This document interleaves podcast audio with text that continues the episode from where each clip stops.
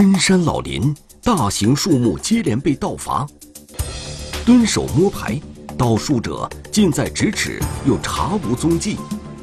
阻挠执法，突然现身的嫌疑人气焰嚣张。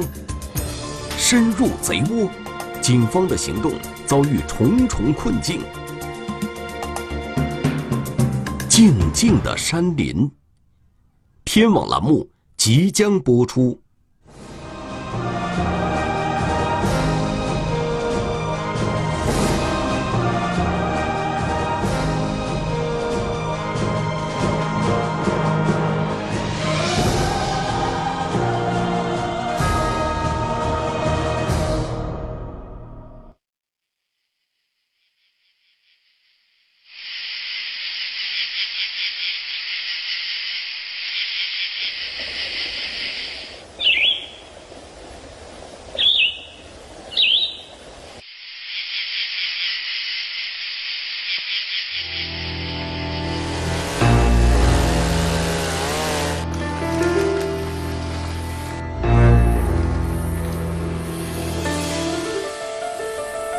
老于是辽宁省本溪市的一名护林员，守林护林已经十多年了。二零一八年四月，老于跟往常一样，早早的上山巡查山林。我管一万两千亩山林。本溪市位于辽宁省东部，有林地面积九百二十五万亩，森林覆盖率高达百分之七十四。居全省之首。本溪市还是辽宁省重要的水源涵养林区和辽东天然次生林区，共有木本植物四十七棵、一百属二百五十一种，其中有大量红松、落叶松以及桦树、榆树、柳树等树种。本溪号称八山一水一分田，由于林区面积太大。即使是在自己的责任区里，老于每天并不能走遍每一个角落，只能分片查看。四月十五日一早，刚走到山脊处，老于却发现了异常。当时上山巡山的时候，看最大的面积，一次性见到还三十几棵树。突然出现的树桩。让老于惊出一身冷汗。这里属于天然林区，平时人迹罕至。昨天经过时还一切如常，一夜之间这些树怎么就没了呢？仔细观察一番后，老于发现树桩上的断痕比较整齐，伐根也很新鲜。他断定这些树是被人为锯断伐走的，而且时间不长。看了十几年的山，看这木材被盗伐了，心里确实不得劲，确实难受，心疼啊！从老于当护林员的那天起，这片林区就是他的家，林子里的树木就是他的亲人。平时有野猪啃坏一棵树，老于都要心疼好久。看到这般场景，他心如刀绞，立即拿起手机向森林公安报了警。特别紧张，那个说话也语无伦次的，说大致说什么五六十亩的天林被砍光了。我们当时听了以后吧，也非常惊讶，也非常紧张，呃，召集警力赶到现场。案发地点位于长岭村二家喇子的深山老林里，距森林公安局四十多公里。从高速公路下来后都是山路。路面崎岖狭窄，民警们只能步行上山。上午十点接到报案，到达现场时已是下午三点多。现场一片狼藉，一片方圆几公里的粗壮树木全被砍伐了，被遗弃的树头枝丫随处散落，地上的树桩十分突兀。侦查员张经理在森林公安局工作十几年了。还从未见过如此触目惊心的盗伐现场。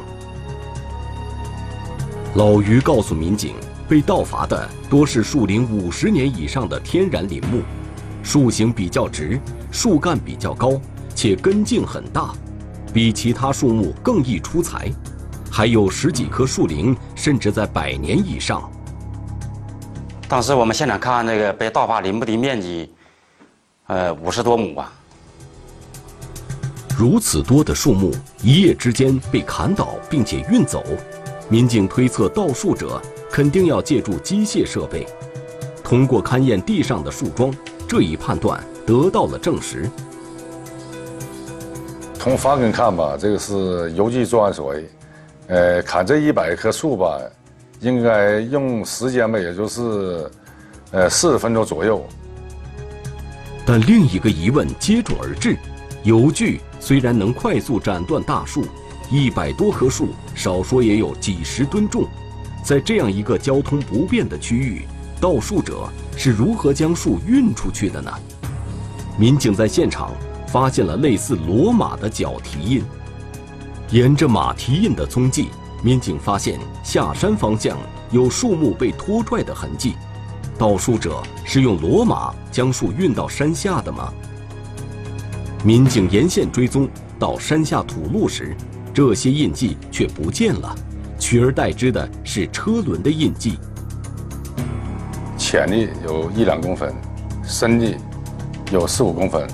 所以我们分析，往出出的车辆是重车，应该是拉的木材。民警发现地上的车轮痕迹不仅深浅有别，花纹样式也不一样。经过仔细辨认，可以确定有三种花纹。民警推测，至少应该有三种车辆。呃，由此推断，盗伐林木的犯罪嫌疑人使用的交通工具。有四不像车和三轮车。如果轮胎痕迹真的是盗伐车辆留下的，那么沿着车轮痕迹，是否能够找到盗树者的藏匿之地？但是，民警发现车轮印记在到达水泥路面后也消失了。更令人沮丧的是，此路段地处山涧，没有监控探头，无法确定车去了哪里。只能根据路面痕迹判断去了辽阳方向，但这条路上岔路口极多，每一个路口附近就有一个村落，盗树贼究竟去了哪里，实在无法判断。追踪工作无以为继，民警对案件进行了重新梳理。一百多棵被盗伐的树木，用三台车运输，往返得四十多趟，一天之内。把这些木材运完，我们判断距离很近。由此可见，犯罪嫌疑人就在附近。若盗树者就在附近，如此明目张胆的盗伐树木，有没有可能再次作案？民警立即对所有进山的通道进行了布控，选择了一一个几条山路交汇的地点，也是。呃，犯罪嫌疑人盗伐林木必经的地点，寻找到一个合适的隐蔽场所，蹲守了几天。由于民警无法确定下一次盗伐树木的时间和地点，侦查员每天都要走几十公里的山路，在多条山道上轮番奔波，夜以继日，不能懈怠，侦查工作异常艰辛。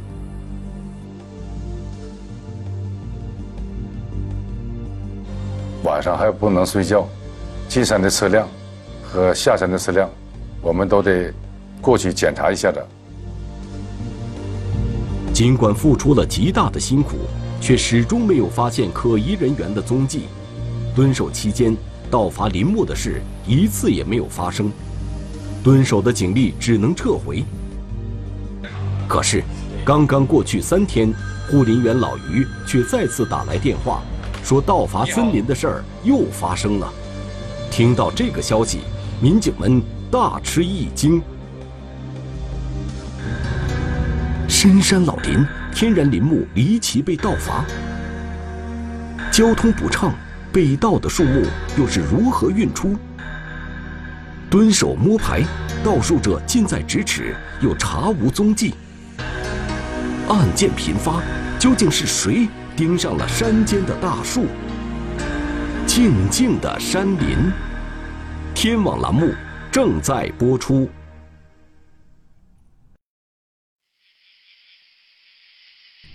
绿水青山就是金山银山，九百二十五万亩的林地面积，使辽宁省本溪市的林地覆盖率达到了百分之七十四，是当地宝贵的自然资源和生态资源。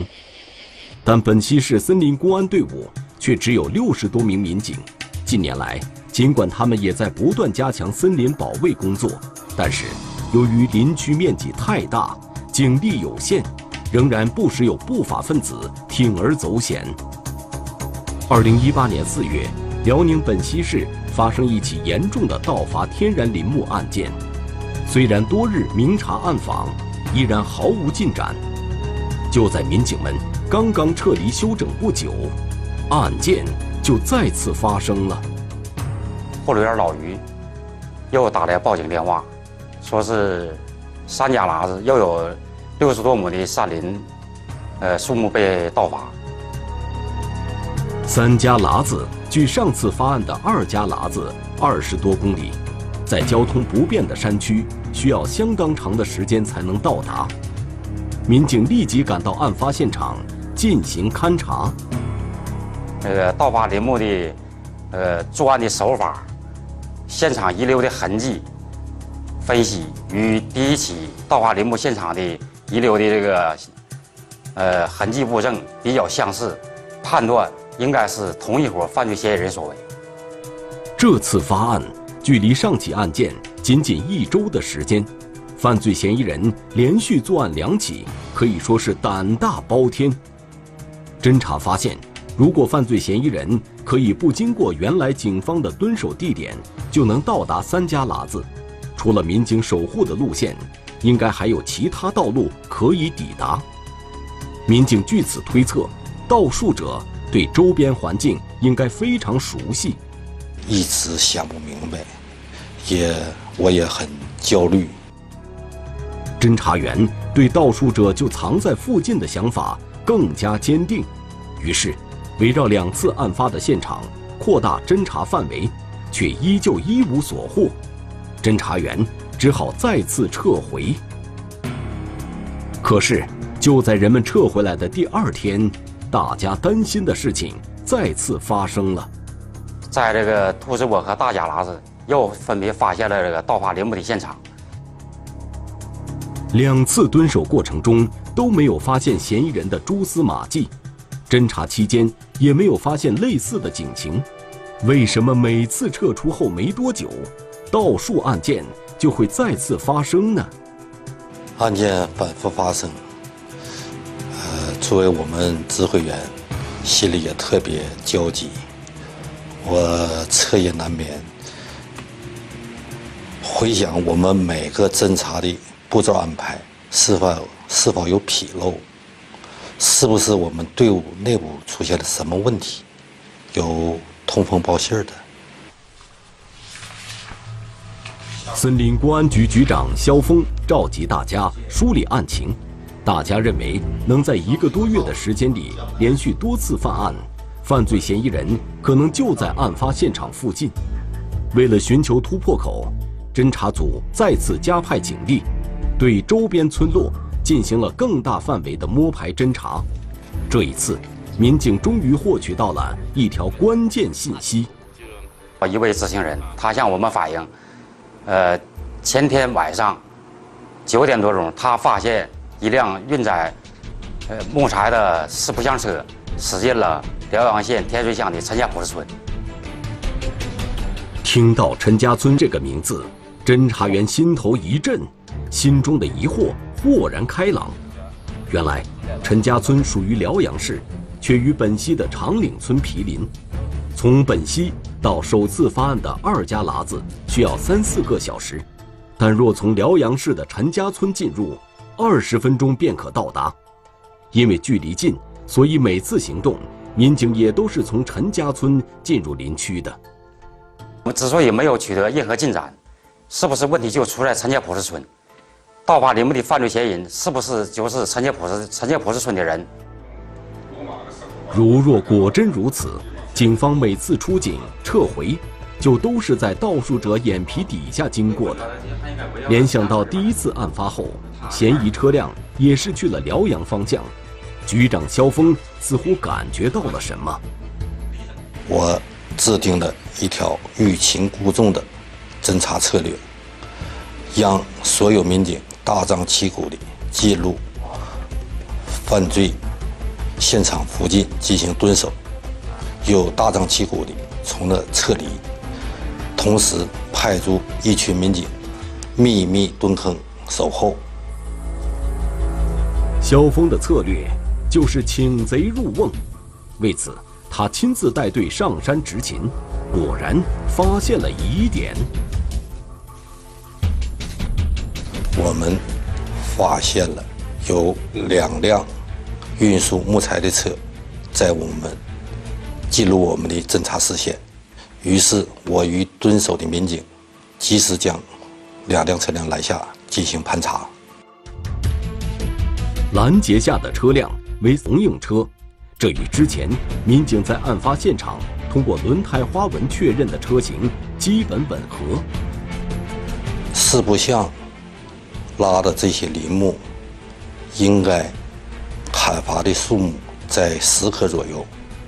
呃，切诺基拉的这些啄木应该有四五棵。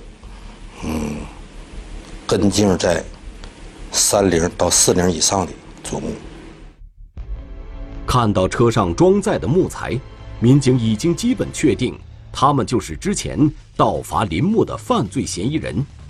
人赃并获，萧峰悬着的心稍稍落了地。他们刚开始还是比较配合的。我们问他是哪里人，他说是陈家堡市村人。叫什么名？他说他叫尹某某。另一个叫刘某某，可就在民警准备对两人进行抓捕时，刘某突然从配合的态度发生逆转。肖峰向身后一看，发现了十几个手持工具的可疑人员。此时在场的只有局长肖峰和侦查员张金礼。刘某某从地上捡起一块石头，举起来。威胁我和肖局长说：“你们上来抓我，我今天就砸死你们。”后来，尹某某和刘某某被那十几个村民带走了。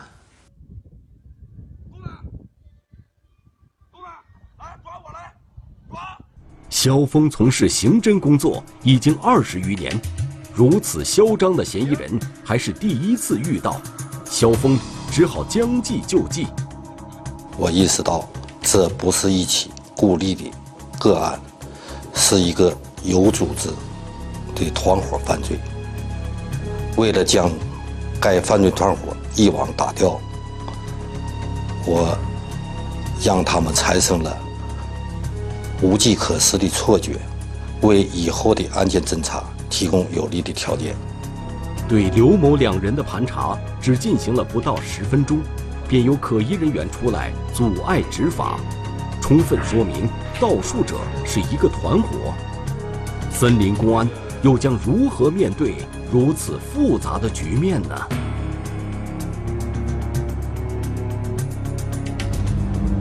深山老林，天然树木离奇被盗伐，盗贼现身，民警执法却遇到阻挠。寻找真相，侦查员潜入贼窝。静谧山村，究竟隐藏着什么秘密？静静的山林。天网栏目正在播出。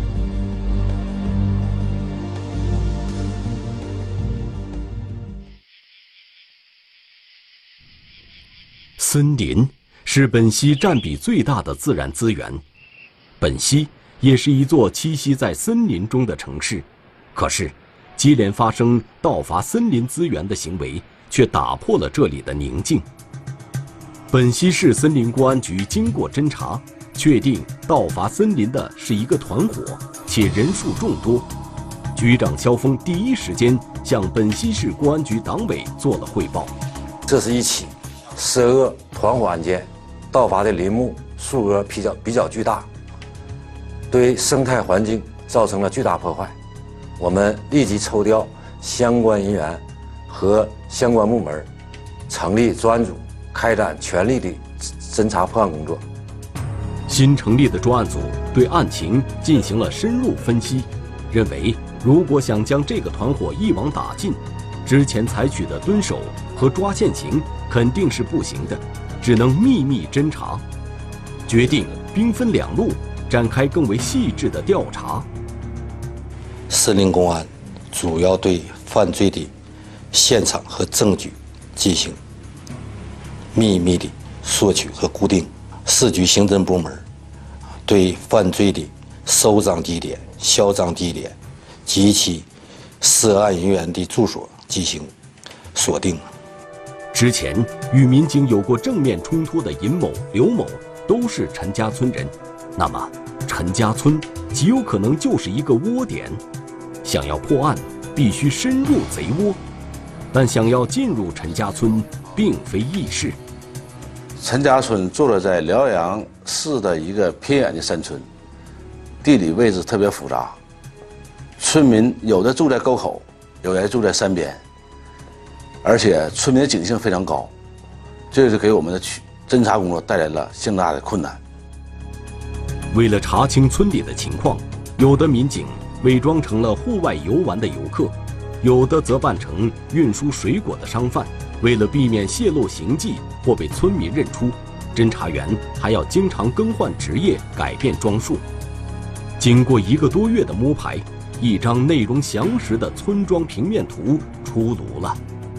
每户人家的门牌号啊进行登记，并且将该户人家啊内所有的车辆啊呃骡马啊，要是有木材的啊作为重点。啊，一并登记。就在村中侦查的同时，村外的蹲守小组也没闲着，他们隐蔽在陈家村进山的必经路口，观察着运输木材的车辆以及人员特征，常常一蹲就是一宿。秘密调查取证的工作是很危险的，也是很困难的，既要克服蚊虫叮咬，又要根据呃犯罪嫌疑人。盗伐林木地点的变换、时间的变化，而进行这个开展工作。这时，距离前次发案已经过去三个月了。五月份，山林中蚊虫开始肆虐，每个侦查员的身上都被叮出了成片的包。同时，为了不引起犯罪分子的警觉，夜间蹲守时不能使用照明设备，只能依靠肉眼观察。视线极其不好，就是在这样艰苦的环境下，民警成功拍下了清晰的作案车辆图片，获取了大量宝贵线索。取证组啊，在外围侦查啊，呃，给我们提供啊车辆信息啊，我们立刻啊就能找出呃该辆车该车辆是哪户人家。通过比对外围蹲守小组提供的车辆信息，侦查组迅速锁定了车主，逐渐摸清了他们的具体情况，由此查清涉案的嫌疑人共计二十四人。发现了，呃，盗伐林木的的犯罪人员二十多人，呃，盗伐林木使用的车辆八辆，呃，有四不像。那个车有三轮车，还有吉普那个千多级吉普车，还有运输这个往山下捞运木材的骡马两匹，为以后的案件侦破奠定了坚实的基础。虽然已经基本确定了盗伐者的身份信息，但有个问题一直萦绕在侦查员心中。我们在进去的时候，确实有时候发现有运输。木材车辆，但是我们在入户排查时候，却没有发现老百姓家中存放木材。根据侦查，这个团伙单次作案的砍伐量，仅长成的大树就可达到百株以上。累计多次作案，若将木材一直藏在家中，不仅体积很大，招人耳目，更无法快速变现。那么，这些被盗伐的木材去了哪儿呢？侦查人员在潜伏蹲守作案车辆时，分派了一支警力采取远距离步行追踪的方式，尾随运赃车辆，终于在距离陈家村几公里以外的一片废弃厂房内发现了大量木材。我们在进庄以后，对每户村民的家中的基本情况进行了解。民警厂房外隐蔽蹲守，发现被盗伐的木材被运至厂房后，在两三天内就会有几辆机动货车将木材分批装载拉走。侦查员断定，这些货车的主人应该就是非法收购木材的人。民警通过比对公路监控画面，最终确定被盗伐林木流向了辽阳市兰家镇、工厂岭的两家企业。和辽阳市韩岭镇以及抚顺市新宾满族自治县的两个木材商人手中，我们负责抓捕，呃，非法收购、盗伐林木的犯罪嫌疑人。发现这六名犯罪嫌疑人所居住的村庄，啊，地广人稀，所以我们成立了六个呃侦查小组，啊，嗯，前往辽阳、工厂岭等地，呃，实施前期侦查。经过侦查，民警根据目标车辆单次运载蓄积数量，计算出非法收购木材的总蓄积量，与现场勘查被盗伐蓄积数量高度吻合。至此，该盗伐林木案从砍伐环节到收赃环节，嫌疑人已基本确定。专案组决定收网抓捕。深山老林，大型树木接连被盗伐，秘密取证，嫌疑团伙最终浮出水面。艰难收网，战机却是一声瓢泼大雨。实施抓捕，盗树团伙又能否顺利归案呢？静静的山林，天网栏目正在播出。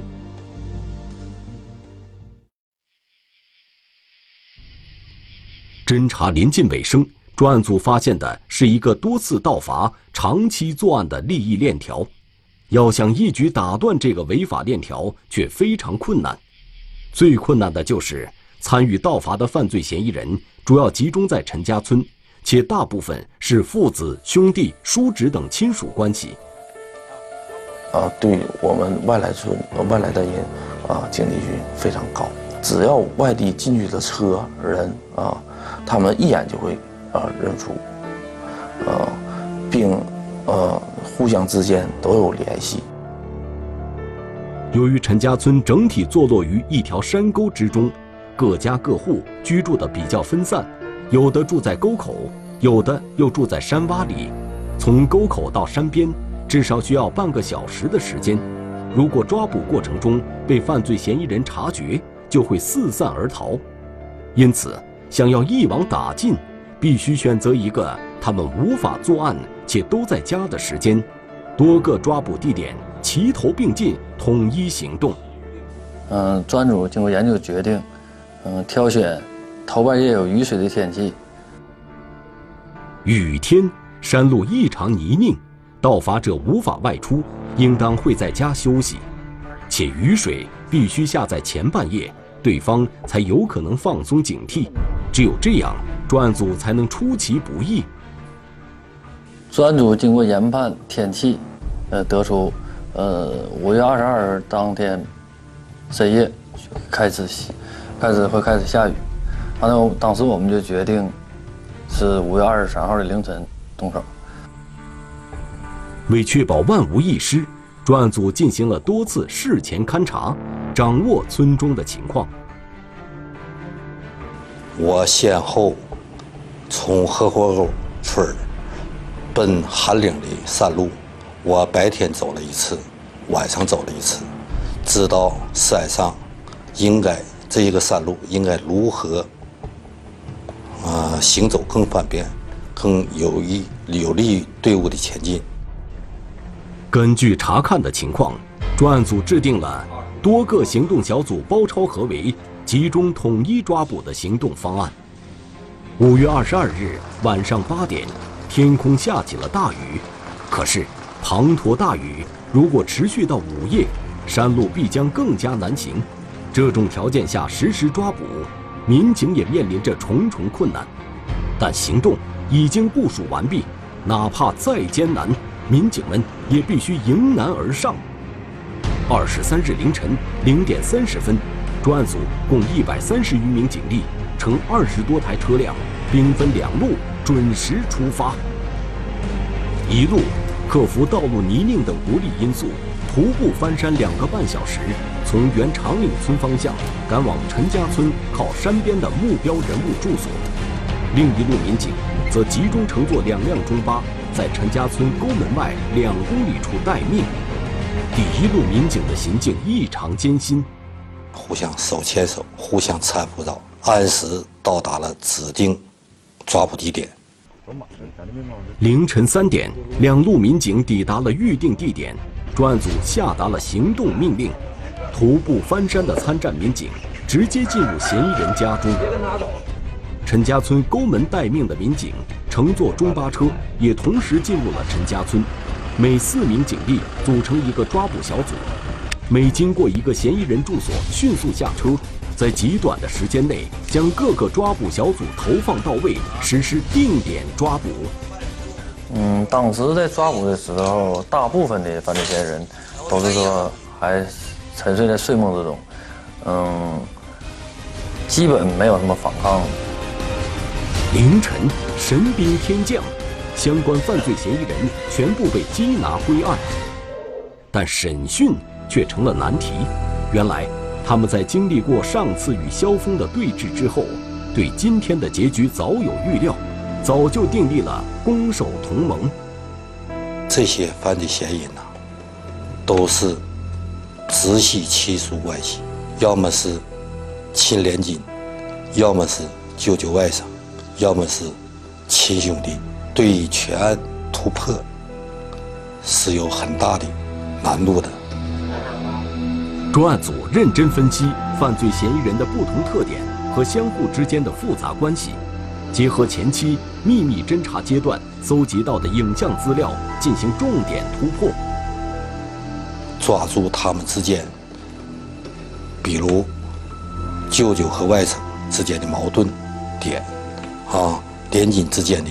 矛盾点，我们各个突破，最终使案件有了全面的突破，啊，主要犯罪人的啊违法分子得到了固定。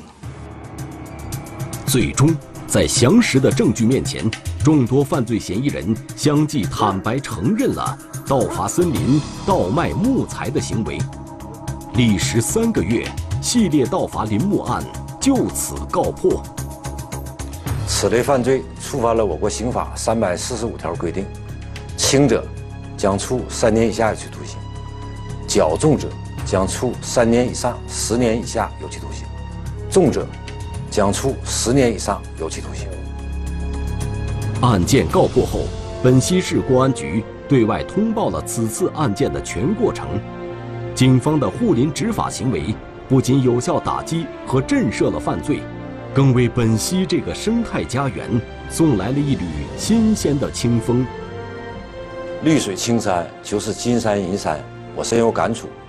北溪丰富的森林资源，为百姓提供了优质的生活环境，同时呢，也带动了旅游等其他行业的发展，为百姓带来了实惠。美好的生活离不开自然的馈赠。我们要从自身做起，切实保护好宝贵的森林资源。这些资源是遗留给子孙后代的宝贵财富，不能为了一己之力而破坏它。如果破坏了，几十年甚至上百年或者永远很难恢复到破坏前的这个状态。我们要保护好它。静静的山林。勾画着本溪自然环境的优美，山峦起伏，山林静谧，描绘着人们与大自然和谐相处的美好生活。